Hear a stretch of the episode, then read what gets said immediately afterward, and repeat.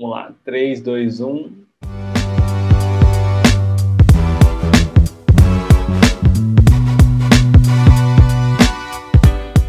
Senhoras e senhores, está no ar mais um podcast Identidade Digital. Eu sou Gustavo Nunes, o comandante dessa parada aqui, e hoje eu recebo a minha amiga Suelen Petri. Su, como é que tá as coisas por aí?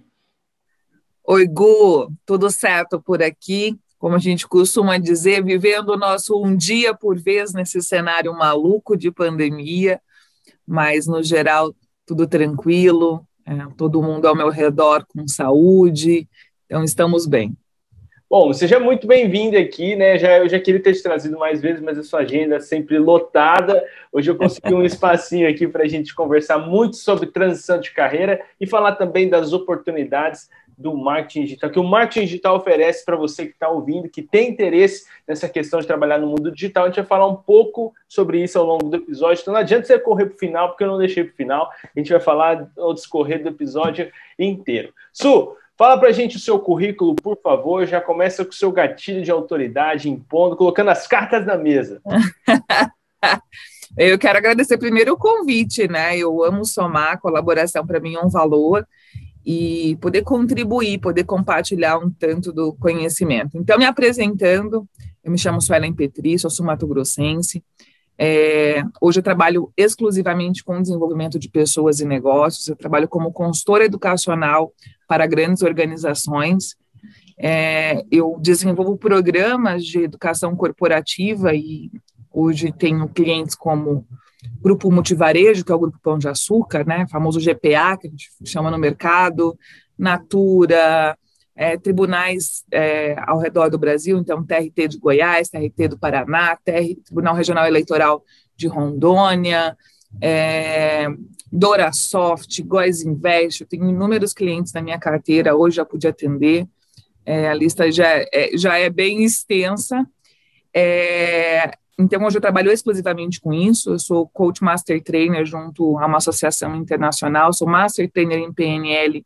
uma outra associação internacional. É, sou pesquisadora em neurociência e psicologia positiva, mas, e, inclusive, eu, porque eu acho que veio o convite para falar de transição de carreira, eu nem sempre fiz isso, a minha graduação original é em Direito, fui advogada, fui empresária em diversos ramos, ramo lotérico, ramo de restaurante, minha família vem do agro, então, é, tenho aí uma experiência já, apesar de jovem, de jovem, tenho uma experiência grande é, em diversas áreas e isso fomentou muito o meu desejo de desenvolver pessoas, né, em trabalhar com desenvolvimento de pessoas e hoje eu vivo exclusivamente de desenvolvimento de pessoas e negócios. E tem alguma coisa, alguma história interessante nesse processo, além da sua, que você vai contar daqui a pouquinho, mas você já pode exemplificar nessa questão da transformação e a transição de carreira, já alguma coisa que você fala, nossa, esse aqui foi um ponto bem legal. Ah, eu tenho inúmeras histórias, é um privilégio, eu falo que eu acho que é um... Eu, eu vejo, eu me vejo hoje como uma privilegiada, porque eu vou é, desdobrando, né, várias histórias de vida, assim, eu, eu, sempre me emociono muito quando as pessoas conseguem fazer as viradas de chave, né? Quando elas conseguem, porque é um processo, né? Como a gente vai falar aqui, não é a gente não, não transforma a carreira do, do dia para a noite. Mas tem uma história específica, uma pessoa que eu acompanhei, que eu me emociono muito, porque é, foi uma transição pós, é, pós é, aposentadoria. Né? Ela havia se aposentado de forma muito jovem, é, do, do, serviço público, né, se aposentou ali na, na, casa dos 50, com, estando extremamente produtiva, com uma mente produ, né, produtiva, querendo produzir, querendo agregar, e, e ela estava, quando ela chegou para mim, ela estava num processo bastante depressivo, né, porque estava vivendo o luto de ter deixado é, de ter deixado o crachá em cima da mesa, né, é, ela ocupava um cargo de gestão dentro do serviço público e daí do dia para a noite ela foi, é, ela, ela resolveu aposentar, né, para aproveitar é, alguns benefícios, ela se aposentou e ela estava vivendo uma depressão. E aí, à medida que a gente caminhou, é, que ela encontrou um novo caminho profissional, eu vi uma pessoa literalmente, é, assim, florescer, né? É, a pessoa aos cinquenta e tantos anos dizendo, cara, eu nunca fui tão feliz na minha vida. Se eu soubesse que era tão bom fazer, fazer essa nova atividade, e eu estou falando de forma genérica, porque os meus clientes eu estou sob sigilo profissional, obviamente, é, ela falou: se eu soubesse que seria tão bom, é, eu teria feito a transição antes, porque eu fiquei anos fazendo uma atividade que eu não gostava, só pela segurança é, financeira, né, e muito infeliz, adoeci, judiei do meu corpo, é, e hoje, mas eu sou muito grata de hoje poder fazer o que eu faço, algo que eu realmente, verdadeiramente amo. Então, é uma história muito marcante para mim. Nossa, já começou já, como diz no popular, dando chinelada na cara do pessoal, né, Nossa, que história! Eu cheguei a ficar emocionada aqui, muito, muito bacana ver que acho que o processo, né, você participar desse processo na pessoa, porque vai muito além do que ela planeja de, de uh, ganhos particulares, de grana, não é, não é sobre isso que a gente está conversando, é sobre pessoas, né? E quando a gente conecta pessoas com propósitos, faz mais sentido. Né? E propósito, galera, não vamos ficar iludidos, não achando que é coisa é, é, é mil, mil maravilhas, vai ser tudo uma flor, né? Isso que não é bem por aí. propósito é você fazer, trabalhar duro, pesado, não vai ser fácil, mas é você ter motivação para fazer isso todos os dias, correto? Perfeito. É, eu sou uma crítica de propósito, você sabe da história de propósito romântico e é, porque propósito para mim é estar a serviço de algo muito maior, né? Como que você pode contribuir em construir um, uma sociedade mais justa, mais igualitária, né? Como que você pode ser de fato contribuição? E aí não necessariamente está ligado é, a uma atividade profissional. Eu falo que a gente precisa ter ONG para viver propósito. É ótimo e é maravilhoso quem resolve ter ONG né? Mas às vezes uma dona de casa, uma mãe que só criou os filhos muito bem criado, é uma pessoa que viveu o propósito da vida dela, é o jeito que ela faz a diferença no mundo. Então eu sou muito cuidadosa quando eu falo de propósito nesse sentido. Perfeito, Su. Vamos lá, vamos falar agora um pouquinho sobre o que é uma transição de carreira. Né? É, vamos explicar para o pessoal que está em casa agora, ou que está ouvindo a gente no trânsito, o que, que é uma transição de carreira e como que ele pode pensar em fazer a sua própria transição de carreira? É, eu, eu defino transição de carreira como qualquer mudança que se faça é, de área profissional. E aí a gente tem, eu, eu hoje classifico em alguns tipos, então o tipo mais clássico é o tipo que eu fiz, né, onde eu saio de uma área e vou para outra onde não tem, tecnicamente não tem muito a ver, então eu saí do direito e fui para a área de treinamento, de desenvolvimento de pessoas, é, existe uma outra, uma outra, um outro tipo de transição que é a transição que a gente faz lateralmente. Então, pega uma pessoa que está muitos anos dentro de uma empresa. Isso eu vejo muito na, nas áreas de tecnologia especificamente. Então, a pessoa foi, por exemplo, um desenvolvedor de software durante um bom tempo e aí abre uma vaga, por exemplo, ou ela se interessa por uma vaga, por exemplo, no RH. E aí ela faz essa transição mesmo dentro da empresa, ela migra de área para uma área completamente diferente. Existe um outro tipo de transição, que são as transições das pessoas, como eu acabei de relatar, que se aposentaram e aí né, buscam é, seguir trabalhando, produzindo, é, mesmo depois, mesmo depois da aposentadoria. Tem um outro tipo de transição, que eu acho que é uma transição que a gente vai ver cada vez mais, que é quando a área deixa de existir. Você mesmo como jornalista, né, antigamente o jornalismo ele estava muito voltado para os impressos, né? Então você tinha grandes redações, a galera que estava ali, né, é, trabalhando com tinha o jornaleiro, por exemplo, a gente não encontra mais jornaleiro hoje em dia. Aquele é, menininho na bicicleta, assim, só jogando, não tem mais, né? Não tem mais, são áreas que deixam de existir e a pessoa tem que se reinventar profissionalmente, ela tem que encontrar uma nova atividade profissional.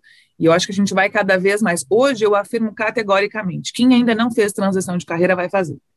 Eu sou muito categórica em fazer. Se você não fez uma mudança profissional diária, é, você ainda vai fazer. Então, é cada vez mais comum né, pessoas que antigamente você estudava né, contabilidade, você ficava 50 anos como contador, se aposentava como contador.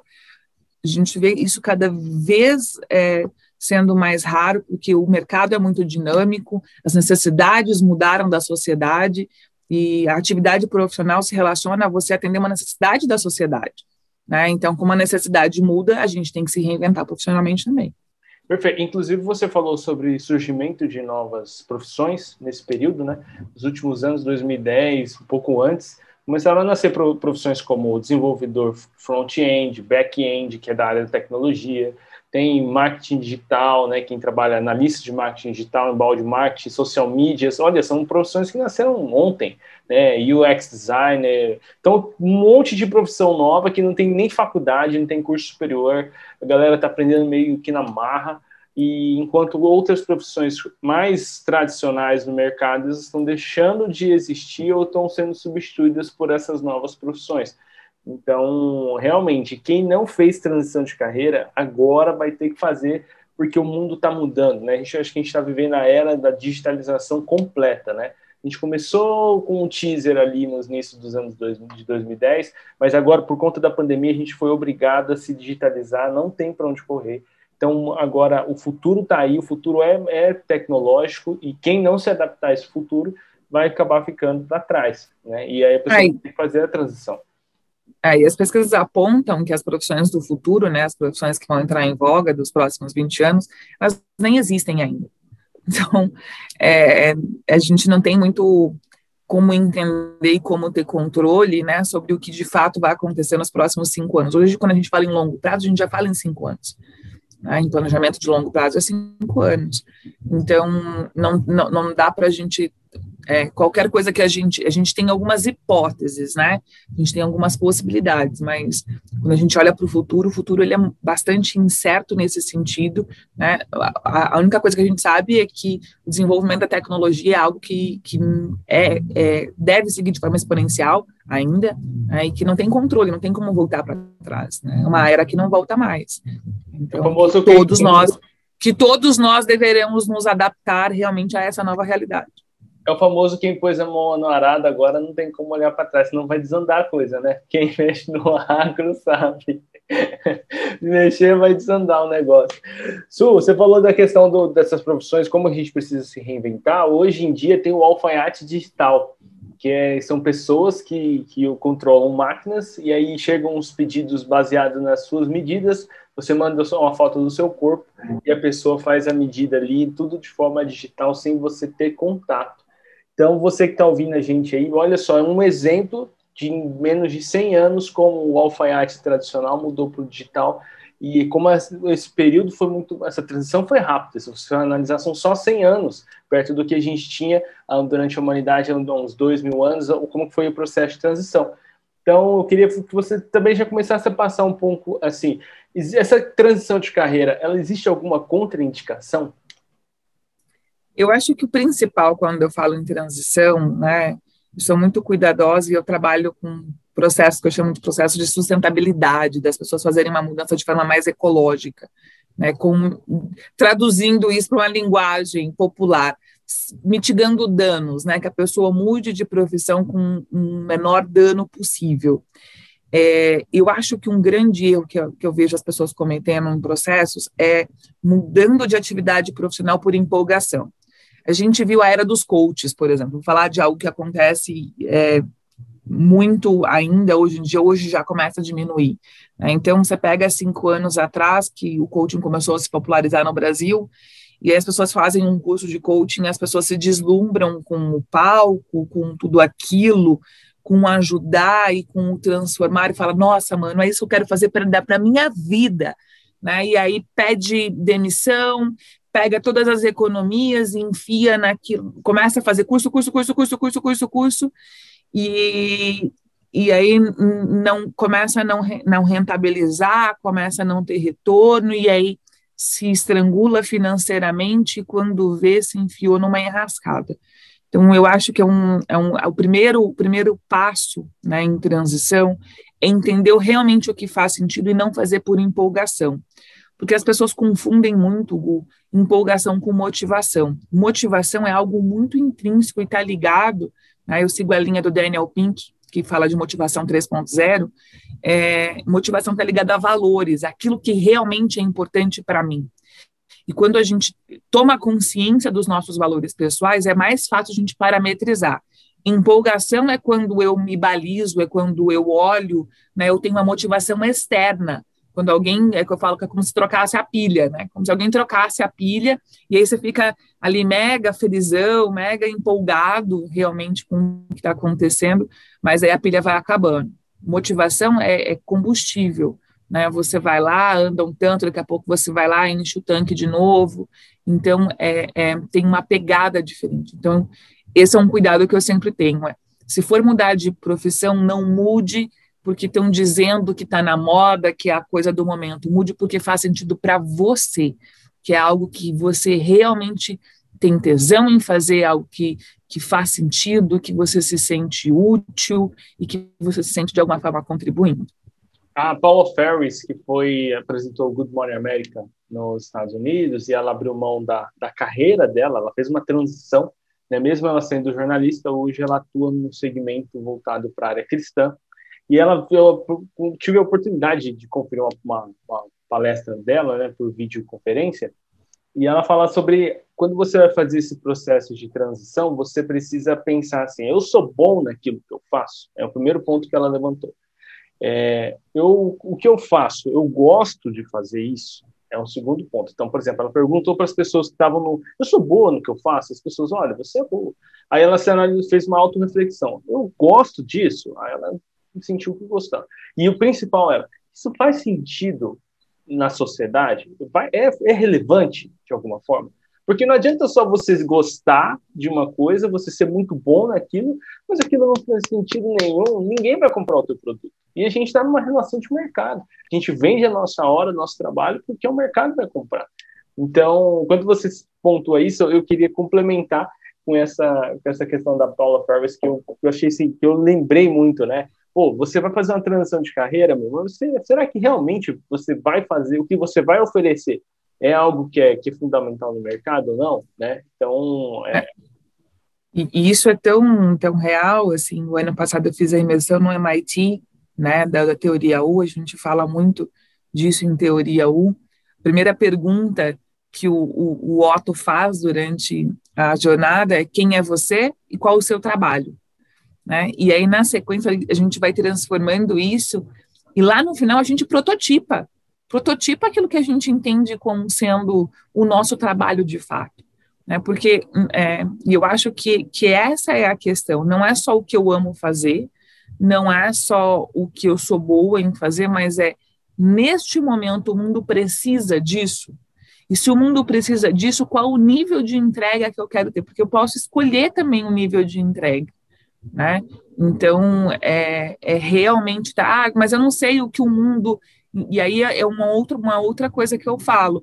A gente tem uma crença coletiva no Brasil de que, ai, quando você vai começar um projeto, não pode falar, não pode contar para as pessoas o seu projeto, porque senão as pessoas vão invejar e vai estragar tudo. Vai estragar tudo.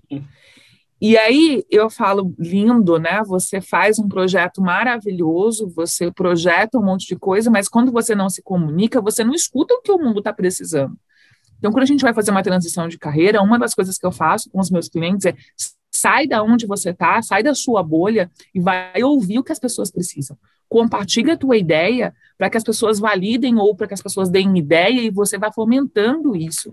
Né? E, eu vejo, esse é um outro erro muito comum. As pessoas fazem grandes planejamentos, fazem, e a, pessoa, a galera de startup, eu tenho muitos amigos de tecnologia, sabe, não se apaixone pelo projeto, não se apaixone pela ideia, né? Não se apaixone, porque a gente tem que se apaixonar pelo resultado, não pela ideia em si.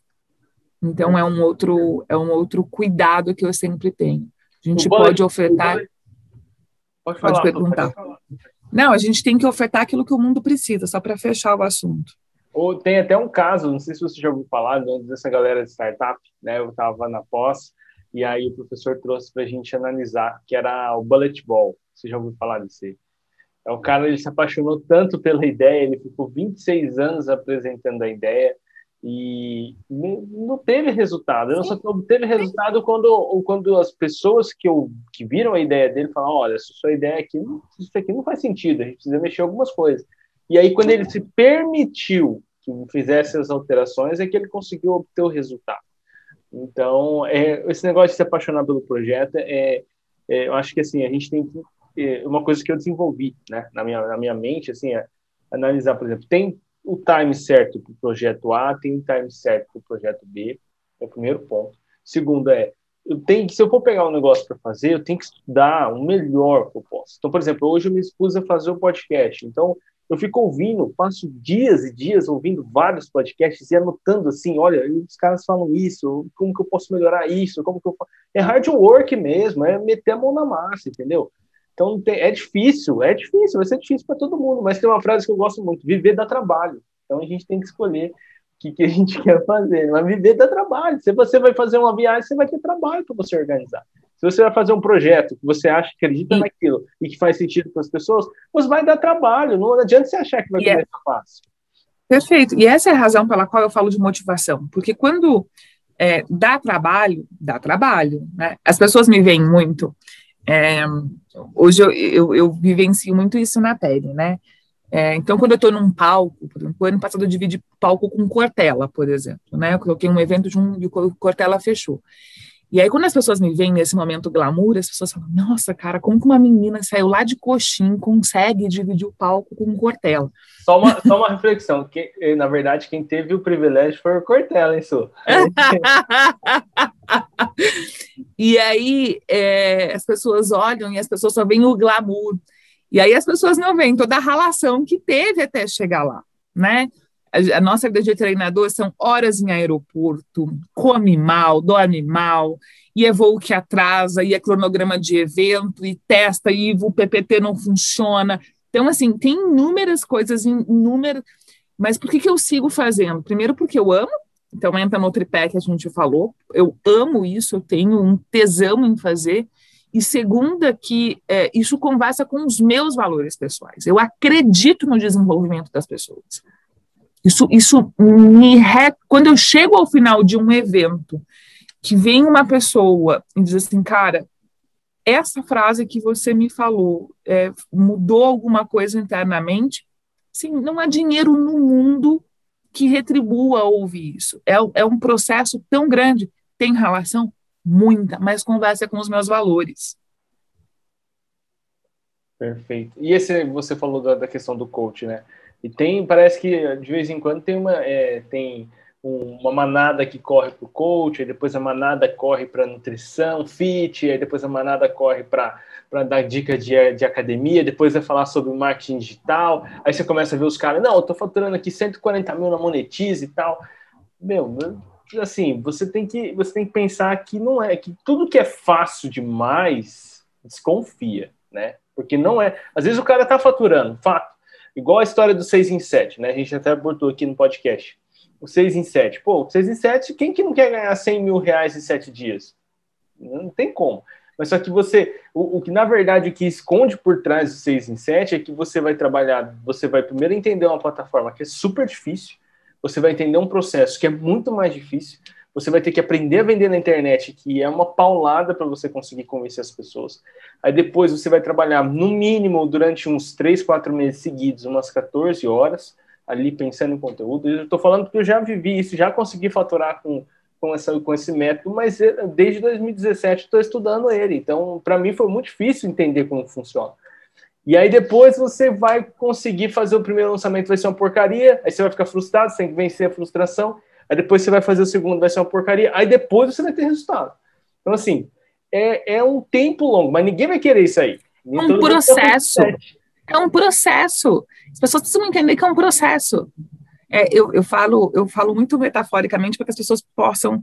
É, eu falo, o meu trabalho é um trabalho de criar frutas orgânicas, verduras orgânicas. Quando você olha, por exemplo, uma cenourinha orgânica, ela é feia. Meu Deus do céu, como a cenoura orgânica é feia. Nayara sabe porque trabalha com isso aí. É, quando a gente olha para o comercial, nossa, ela é bonita, ela é vistosa. E o orgânico dá mais trabalho, porque tem que ter né, mão na massa ali tal.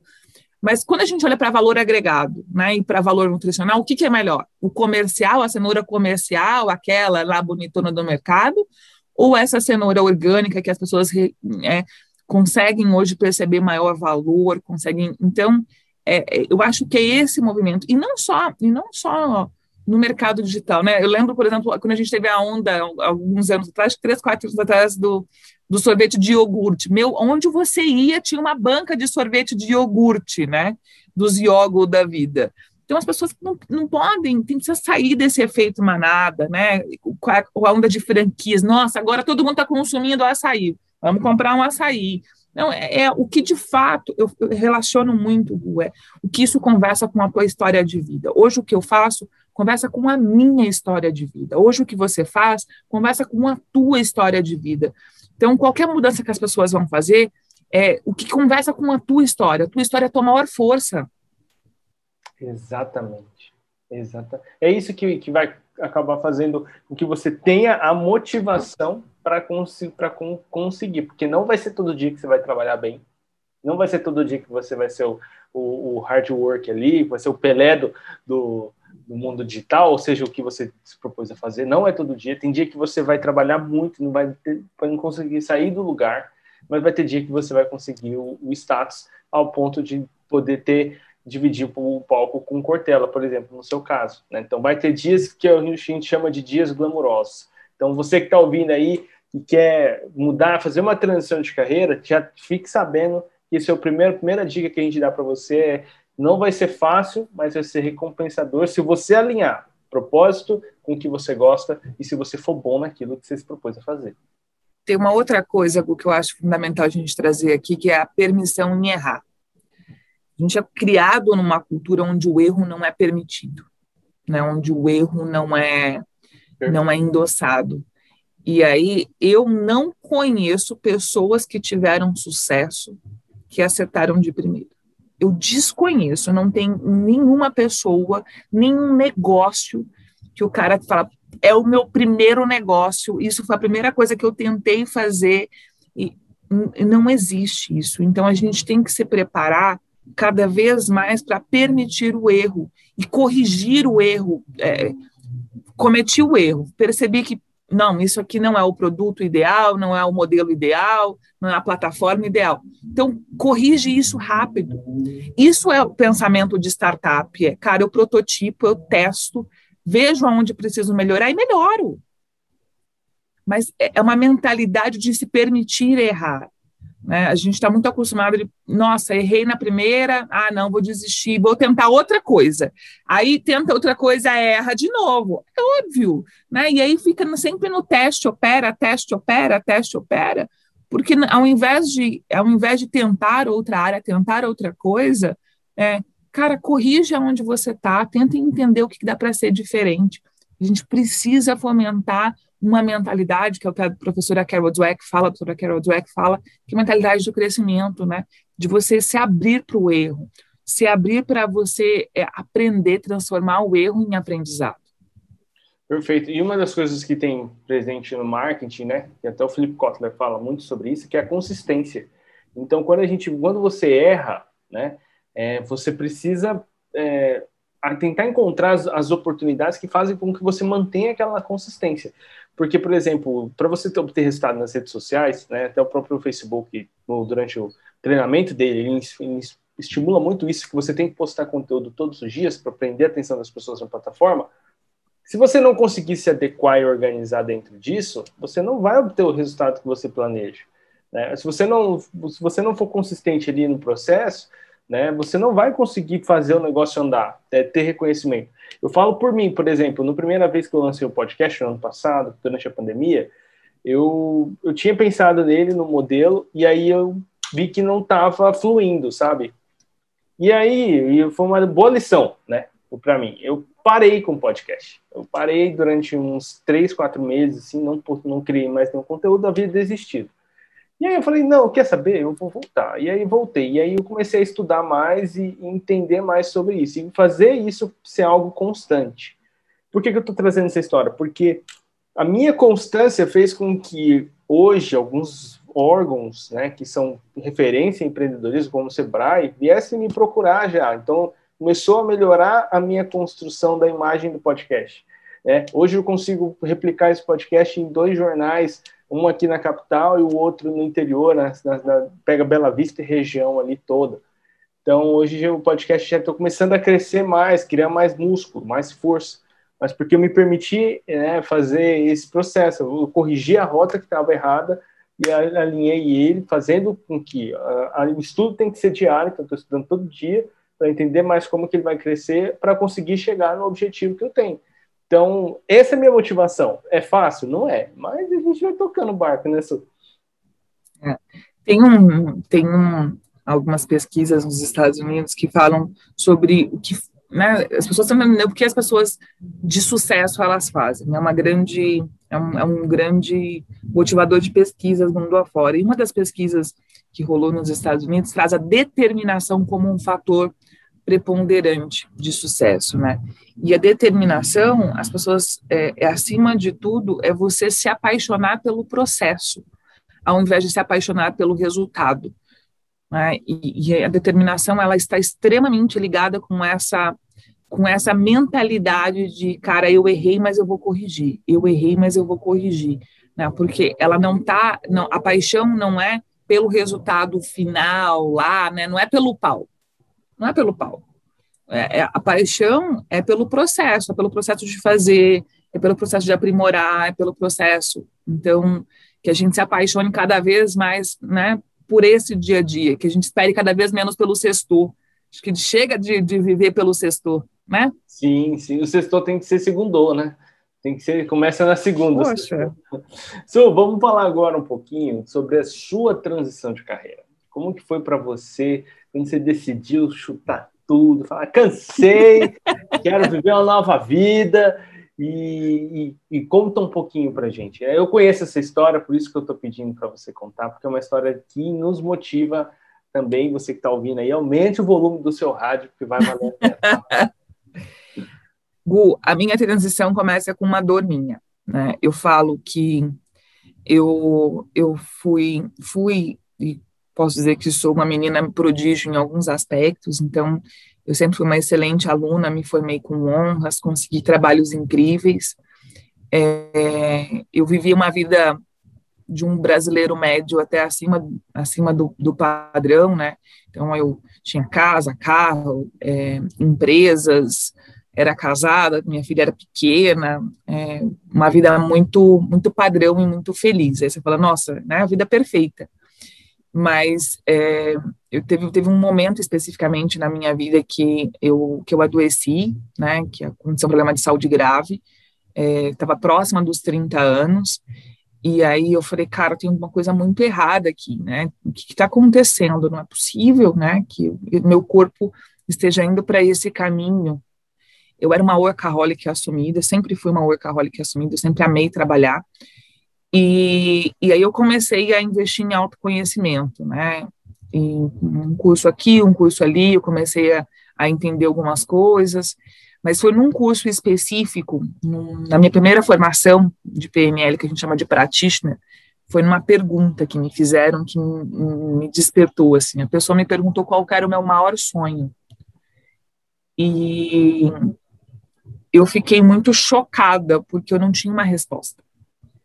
É, e aí, internamente, tinha metade de mim que dizia assim, cara, como, é, como assim mais sonho, né? Você tem uma vida perfeita, você tem casa, carro, filho, trabalho, né, viagens é, para onde você quiser, e por outro lado, falava, cara, mas minha vida vai ser só isso. Então, é, tinha ali um dilema instalado naquele momento. E à medida que o curso foi, foi se desenrolando, ficou ficando mais claro para mim que eu queria realmente fazer algo profissionalmente diferente. Eu queria fazer algo que tivesse significado, eu queria fazer algo que fosse mais do que só por dinheiro. Porque até então, eu não tenho vergonha nenhuma de dizer, eu fazia pela grana. Basicamente pela grana. E, embora eu sempre fiz tudo com muita paixão, com muita dedicação. É, faz parte do meu rádio, né? Eu tenho meu hardware é assim, eu não consigo fazer nada morno. Todas as vezes que eu faço algo, eu faço algo colocando 110% de mim. E aí eu tomei a decisão, né? Ainda no curso eu me coloquei à disposição da instituição para poder é, virar equipe. Fui convidada para virar equipe.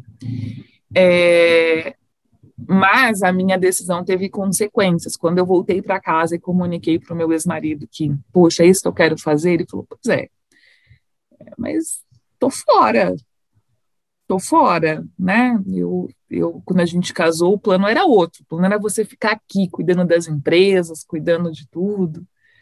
Então, foi um processo bastante, para mim, bastante doloroso, né? Porque veio com inúmeras consequências, né? Veio com divórcio, veio com mudança de cidade, veio com inúmeras consequências. Perdi muita grana nesse processo também. É, mas quando eu olho para trás e eu falo para todo mundo, é um preço que está pago, né? É caro, foi caro, foi, mas está pago. E hoje, tudo que eu vivi, todas as minhas dores, né, todas as minhas dificuldades, eu transformei isso na minha maior motivação para que as pessoas que me procuram para fazer uma transição de carreira façam uma transição de carreira de fato com menos dano. Eu fui a pessoa que chutei o pau da barraca e eu chutei o balde e eu tive que depois ir correndo atrás do leite derramado, sabe? Porque eu deixei chegar muito no limite e naquela época tinha um tantão de arrogância da minha parte de achar que eu conseguiria fazer sozinha, sem a ajuda de ninguém. Então eu peitei o mundo para fazer sozinha. Né? E, e, o meu trabalho hoje é dizer, cara, ninguém precisa fazer transição de carreira com tanta dor como foi a minha. Né? Foi uma transição. Eu, quando comecei, eu não sabia especificamente o que eu ia fazer, como eu ia fazer. Eu só, eu só, eu só sabia que eu queria trabalhar com treinamento, eu queria trabalhar com gente. E apesar de ter sido bastante dolorida, também foi, foi um. É, eu acho, eu falo muito isso. Quando a gente comunica para o mundo aquilo que a gente quer, né, de forma muito íntegra, de forma muito digna, e o mundo precisa daquilo que a gente faz, é, eu, me foram abertas várias oportunidades. Então, é, eu fui convidada várias vezes para trabalhar com pessoas que, que, eram exponenciais na área, para ser né, assistente dessas pessoas, para aprender com essas pessoas. E isso me fez chegar em cinco anos num patamar na minha carreira. Se você me perguntasse há cinco anos atrás que, que eu imaginaria, né, por exemplo, tá, foi um outro momento muito marcante na minha carreira conduzindo um processo no Hospital das Clínicas, que é o maior complexo hospitalar da América Latina. Em 2019, eu subi no palco deles para fazer planejamento estratégico deles. Se você me perguntasse há cinco anos atrás se eu me imaginava lá, eu ia dizer para você: jamais, jamais. Mas a hora que eu subi, no, no HC especificamente, né, onde o meu público que estava ali, 80% é doutor, na maior universidade de medicina do país, doutor, doutor mesmo, né? Ela era com PhD, né? É, e eu, menina, saindo do interior de Mato Grosso do Sul, foi um momento de muita emoção para mim. Eu tive que segurar o choro diversas vezes, porque eu falei, cara, foi dolorido, foi complexo, mas que bom que eu me permiti viver isso, que bom que eu pude abraçar a coragem, porque isso tudo faz valer a pena. Tem então um ditado popular, né, que fala que o homem, né, o homem no caso é o homem ou a mulher. Ele não pode viver nessa vida sem três coisas: Deus no coração, saúde e coragem. Se você tiver, se você não viver com esses três lemas na sua vida, você está perdido, né? É, então eu vejo assim, é, claro que isso é uma, só um, um, uma figura de linguagem, mas só para a gente retratar o que foi essa sua vida, né? Você hoje planejaria mudar de carreira, sei lá, às vezes, porque a gente, a gente vive numa vida que não é estática, né? É uma vida que muda constantemente. Você fala assim, cara, eu quero mudar, eu quero fazer outra coisa. Você faria? Eu mudaria, eu mudaria hoje de novo. Eu mudaria, mudaria assim, ó, eu, eu, eu amo o que eu faço mesmo, mas eu entendo que em algum momento, muito do que eu faço vai ser, é, vai ser robotizado em alguns aspectos, né? As máquinas vão me substituir aí é, eu mudaria de novo. Eu mudaria de novo. Hoje, com mais consciência, eu mudaria de novo, sim. Não é o que eu quero fazer nos próximos cinco anos. Não quero mudar de carreira nos próximos cinco anos. Mas eu, eu me vejo, eu me vejo atuando em áreas paralelas conectadas com a minha. Que massa. Me vejo mesmo. E qual é o seu maior sonho, Helen Petri? Ah, eu acho que hoje meu maior sonho, Gu, é seguir ajudando e contribuindo para a construção de uma sociedade mais justa, né? Fazendo o meu trabalho com dignidade, né? É, eu eu hoje desejo ainda alavancar cada vez mais a minha marca e o meu nome, né? E ganhar mais espaço no cenário nacional e no cenário internacional, eu tenho como projeto de vida passar uma temporada fora do Brasil, né, poder proporcionar isso para minha família, poder viver dessa forma. É, então, esse é meu maior sonho, é, é, seguir contribuindo, encontrando cada vez mais formatos que, que, que eu possa atuar com leveza, né, que eu possa atuar ah, fazendo aquilo que eu acredito de um jeito mais leve e que isso realmente reverbere por onde eu passar. Perfeito, Suelen Petri, muito obrigado pela sua presença, pelo seu tempo, pelos seus ensinamentos aqui, né, sobre transição de, de carreira. Então, você que está me ouvindo aí do outro lado nesse momento, que planeja fazer uma transição de carreira, saiba que no mundo digital existem inúmeras oportunidades. Se você quiser ir para fora do país, tecnologia da informação, TI, é, para trabalhar com marketing digital, vixe, o pessoal está contratando a rodo lá. Aqui no Brasil também existem muitas oportunidades nessa área. Né? Então, o Brasil, para mim, é um dos mercados na área de marketing, é um dos maiores mercados, junto com os Estados Unidos. Tenho a oportunidade de conversar com profissionais dos Estados Unidos, eu vejo que a gente está muito à frente em muitas coisas, né? O brasileiro é muito criativo, a gente só não valoriza nossa, nosso poder de criação muitas vezes, né? Mas então você quer trabalhar nessa área aí, tem o marketing digital, tem é, também trabalhar com experiência de, de usuário, na área da, da startup, né? na área de tecnologia. Então, ou também se você quiser fazer um curso de transição de carreira com a Suelen e começar a atender também, ajudar outras pessoas a fazer esse processo de transição de carreira, a Su também indica, ajuda nesse processo. E mais uma vez, Su, muito obrigado pela sua história, muito obrigado pelos seu, seus exemplos, pelos seus ensinamentos. As portas estão sempre abertas quando você quiser falar aqui. Você já é de casa, é só chegar, me ligar que eu, te, eu cancelo com o entrevistado e coloco você na. ah, não é necessário, eu só quero agradecer a oportunidade, agradecer a todos que nos ouviram aí, né, e que eu possa ter sido contribuição eu estou sempre à disposição, né, não só do Gustavo, são uma característica minha, eu sou uma pessoa extremamente aberta e receptiva, então só me achar nas redes, mandar mensagem e eu respondo. É, às vezes não respondo tão rápido como gostaria, mas é, no momento no momento atual a demanda está tá bem alta e aí a gente tem trabalhado é, com, com demandas é, cada vez mais complexas, mas eu estou à disposição, é só me adicionar lá e chamar, a gente bate um papo. E Gu, obrigada e parabéns, parabéns por você ter retomado o podcast, né? É, eu já falei algumas vezes, eu tenho um imenso orgulho de te ter dentro da minha rede de contato e posso dizer como um amigo, né, uma pessoa extremamente inteligente, extremamente dedicada. Então, que essa sua dedicação, eu não tenho dúvidas que esse nível de dedicação e de entrega que você tem, e você faz tudo com tanto amor, com tanto carinho, com tanto esmero, que vão te levar para lugares, assim como eu, que são inimagináveis para você. Ah, obrigado. Vou até, Su, se você me permite, eu vou até recortar isso e mostrar para minha mãe, para ela acreditar no meu projeto. fica à vontade. Fica à vontade. Obrigado pelas palavras, viu? Eu acredito que Imagina. de coração. E você que está me ouvindo aí, que não conferiu aí, não segue o podcast, segue aí, marca no seu no follow do Spotify, ou você que está me ouvindo no, no YouTube também, tá vendo a gente, né? Aperta o gostei aí, aperta, marca o sininho, tamo junto, segue a gente, que tem esse é só o começo, tem muito mais. Mais uma vez, Su, muito obrigado, e para você que está ouvindo a gente também, muito obrigado. Beijo, beijo, gente. Obrigada.